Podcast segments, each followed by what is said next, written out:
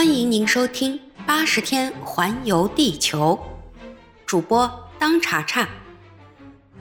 第十二章：菲利亚·福克一行人冒险穿越森林。为了缩短路程，向导就撇开了右边的那条正在修建中的铁路线。这条铁路为了要避开那些分支纵横的文迪亚山脉，就不能是像福克先生所希望的那样一条笔直的近路。这个帕西人对这里的大路小道都非常熟悉，他建议从丛林里穿过去，这样可以少走二十多英里路。大家都同意了他这个办法。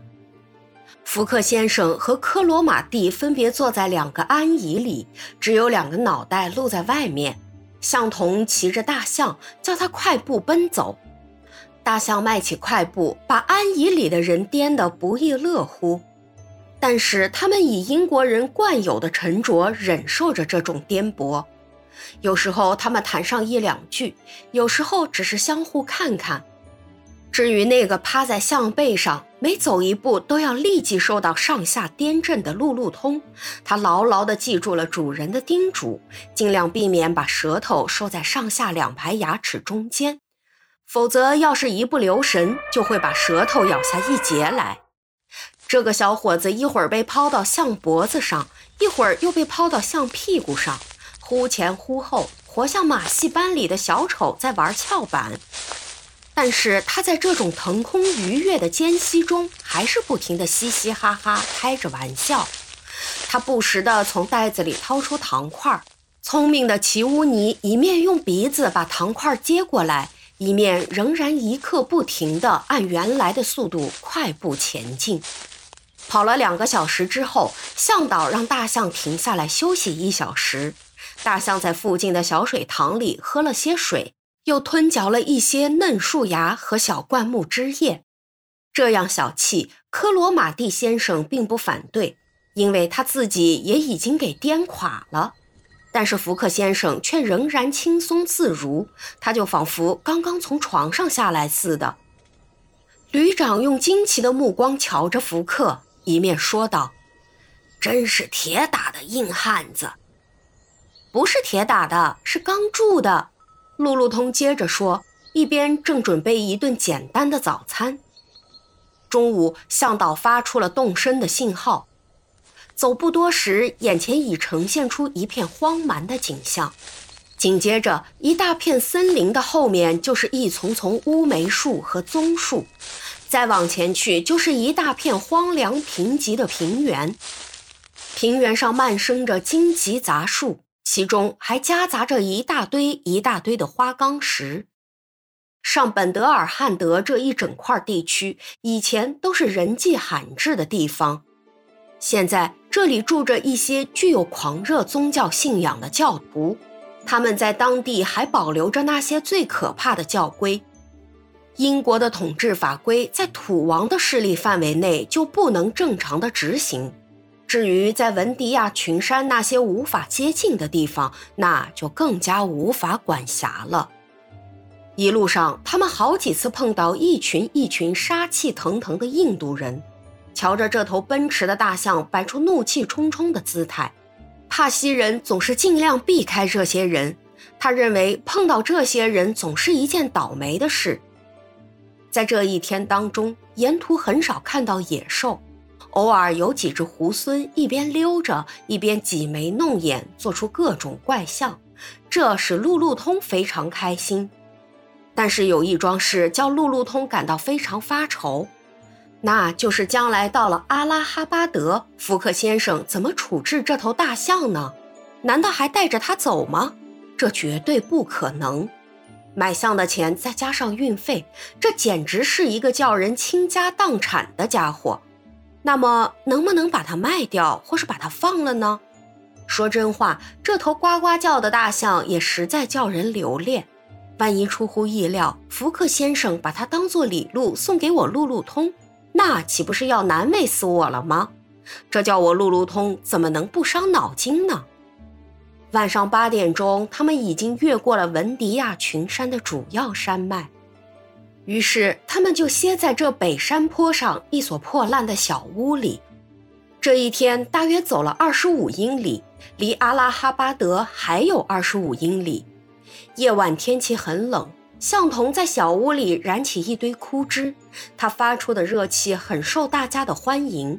晚餐的内容就是在科尔比买来的那些干粮，旅客们也实在是累垮了，他们草草地吃了这顿晚饭。饭后，他们断断续续地扯了几句，不一会儿就鼾声大作，进入梦乡了。向导守在大象旁边，这时大象也紧靠着一棵大树站着睡着了。一夜平安无事，只是偶尔有几声山豹的呼啸和野猿的哀啼冲破这黑夜的寂静。其实这些野兽只是自己叫叫而已，对破屋里的旅客并不表示什么敌意。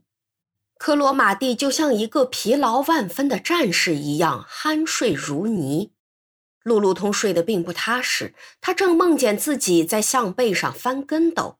至于福克先生，他是照旧睡得平平静静，和他睡在塞维勒街安静的寓所里一样。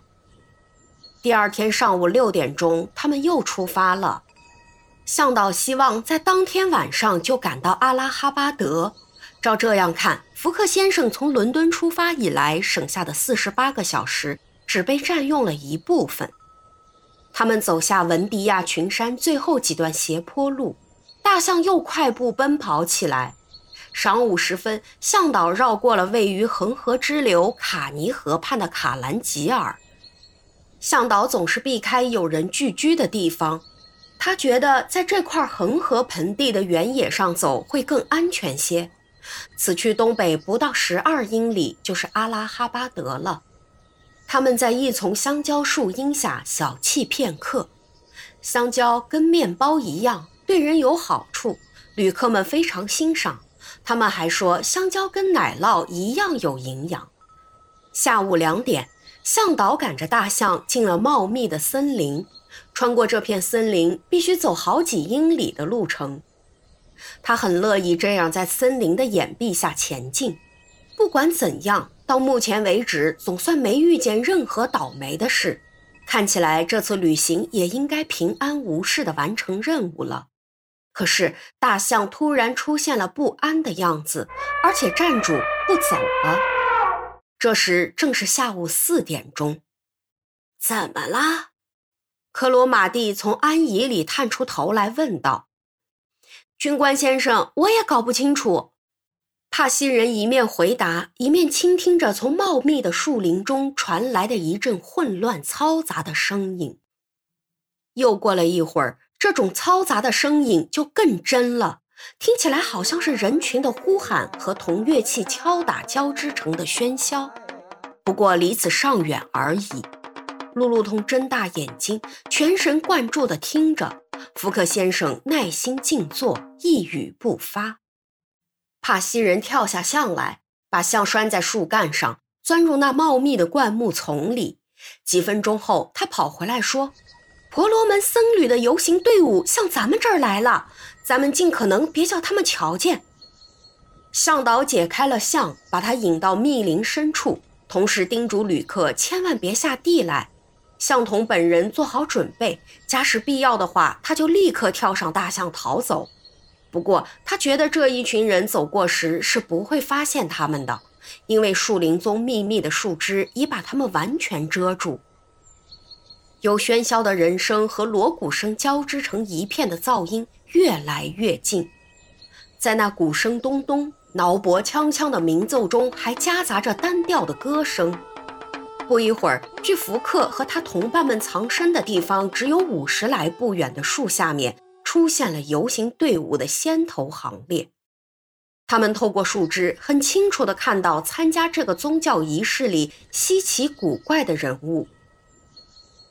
走在队伍前头的是一些头戴高尖帽、身穿花袈裟的僧侣，前后簇拥着许多男人、妇女和孩子。他们在高声歌唱着挽歌，歌声和罗伯的敲击声此起彼伏，交替不断。人群后面有一辆大轱辘车子，车服和车网都雕刻成一条条并列交叉的毒蛇，车上有一尊面目狰狞的女神像。车子的前面吊了四匹蒙着华丽彩披的驼牛，这尊神像有四条戈壁，全身赭红，披头散发，眼露凶光，伸着吊死鬼样的长舌头，两片嘴唇染成了指甲花和焦酱的红色。他脖子上戴的是骷髅头穿成的项圈，腰上系的是断手接成的腰带，巍然屹立在一个趴着的无头怪物身上。科罗马蒂认识这尊神像，他低声说：“这是卡利女神，他是爱情和死亡之神。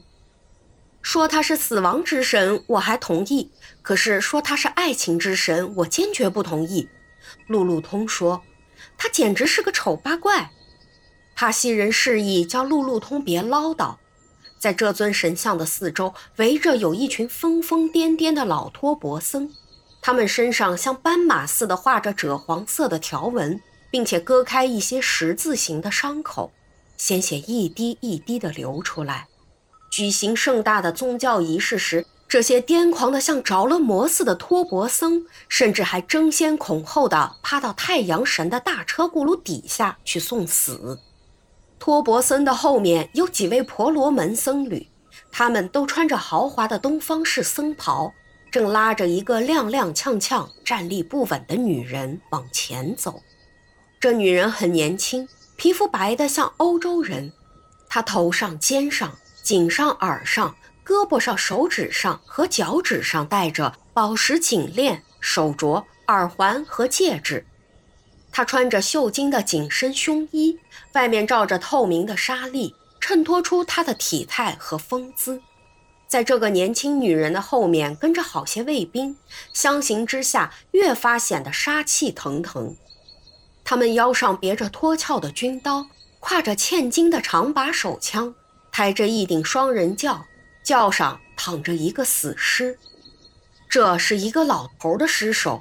他和生前一样，穿戴着土王的华服，头上缠着缀有珍珠的头巾，身上穿着绣金的绸袍子，腰间系着镶满宝石的细羊毛腰带。此外，还佩戴着印度土王专用的漂亮武器。接着是乐队和一支狂热的信徒组成的大军。他们叫喊的声音，有时甚至掩盖了那震耳欲聋的乐器声。游行队伍至此才算结束。科罗马蒂先生注视着过往的这一群人，他脸上露出了很不自在的神色，转身对着向导说：“那是寡妇殉葬吗？”帕西人点了点头，并把一个指头搁在嘴唇上，叫他别作声。长长的游行队伍慢慢地向前蠕动着，没多久，队伍的尾巴也在丛林的深处消失了，歌声慢慢的也听不见了。远方还传来一两下迸发出的叫喊声，乱哄的局面就此结束。接着是一片沉寂。福克先生已经听见了科罗马蒂说的话，游行队伍刚一走完，他就问道。寡妇殉葬是怎么回事？福克先生，旅长回答说：“殉葬就是用活人来做牺牲的祭品，可是这种活祭是殉葬者甘心情愿的。您刚看见的那个女人，明天天一亮就被烧死了。这些坏蛋！”路路通大叫一声，他简直忍不住心里的愤怒了。那个死尸是谁？福克问。那是一位土王，他是那女人的丈夫。向导回答说：“他是本德尔汉德的一个独立土王。”怎么？福克先生并不激动，接着说：“印度到现在还保持着这种野蛮的风俗。”难道英国当局不能取缔吗？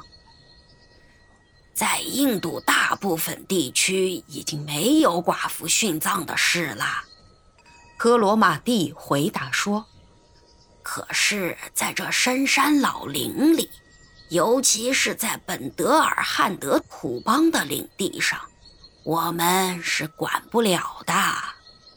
文迪亚群山北部的全部地区，就是一个经常发生杀人掳掠事件的地方。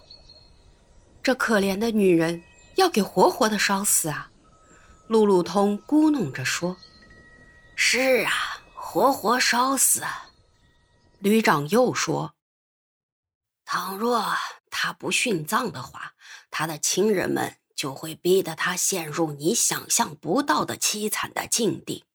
他们会把他的头发剃光，有时只给他吃几块干饭团，有时还会把他赶出去。从此，他就被人看成是下贱的女人，结果会像一条赖狗一样，不知会死在哪个角落里。这些寡妇就是因为想到将来会有这种可怕的遭遇，才不得不心甘情愿的被烧死。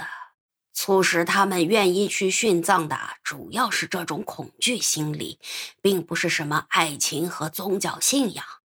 不过，有时候也真有心甘情愿去殉葬的。要阻止他们，还得费很大力气。几年前有过这么一回事儿。那时我正在孟买，有一位寡妇要求总督允许她去殉葬。当然，您会猜想到，总督拒绝了他的请求。后来，这个寡妇就离开孟买，逃到一个独立的土王那里，在那里，她的殉葬愿望得到了满足。旅长讲这段话的时候，向导连连摇头。等他讲完，向导便说：“明日天一亮就要烧死的这个女人，她可不是心甘情愿的。本德尔汉德土邦的人全知道这桩事。”向导说：“可是这个可怜的女人似乎一点也不抗拒啊。”科罗马蒂说：“这是因为她已经被大麻和鸦片的烟给熏昏过去了。可是他们把她带到哪儿去呢？”把他带到毕拉吉庙去，离这儿还有两英里，留他在那里过一宿，一到时候就把他给烧死。什么时候？明天天一亮。向导说完了话，就从丛林的深处牵出大象，他自己也爬上了象脖子。但是当他正要吹起专用于赶象的口哨，叫大象开步走的时候，福克先生止住了他。一面向科罗马蒂说：“我们去救这个女人，好吗？”救这个女人，福克先生。旅长惊讶的问他：“我还富余十二小时，可以用来救她。”哈，您还是个挺热情的人呐。有时候是的。福克简单的回答说：“只要我有功夫。”本集已播讲完毕。感谢您的收听，如果喜欢，欢迎您免费订阅本专辑。